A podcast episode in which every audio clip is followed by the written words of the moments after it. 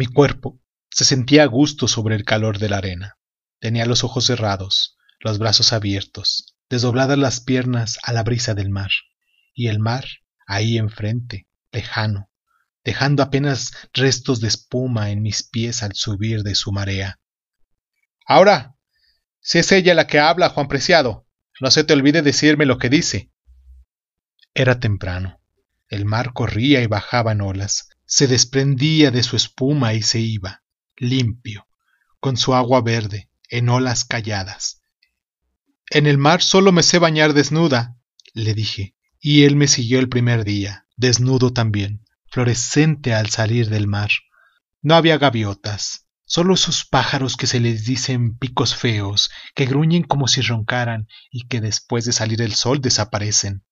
Él me siguió el primer día y se sintió solo, a pesar de estar yo ahí. Es como si fuera un pico feo, uno más entre todos, me dijo. Me gustas más en las noches cuando estábamos los dos en la misma almohada, bajo las sábanas, en la oscuridad. Y se fue.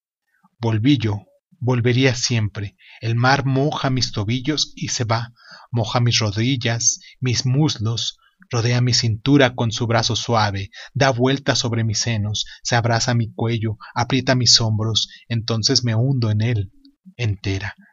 Me entrego a él en su fuerte batir, en su suave poseer, sin dejar pedazo. Me gusta bañarme en el mar, le dije, pero él no me comprende. Y al otro día estaba otra vez en el mar purificándome, entregándome a sus olas.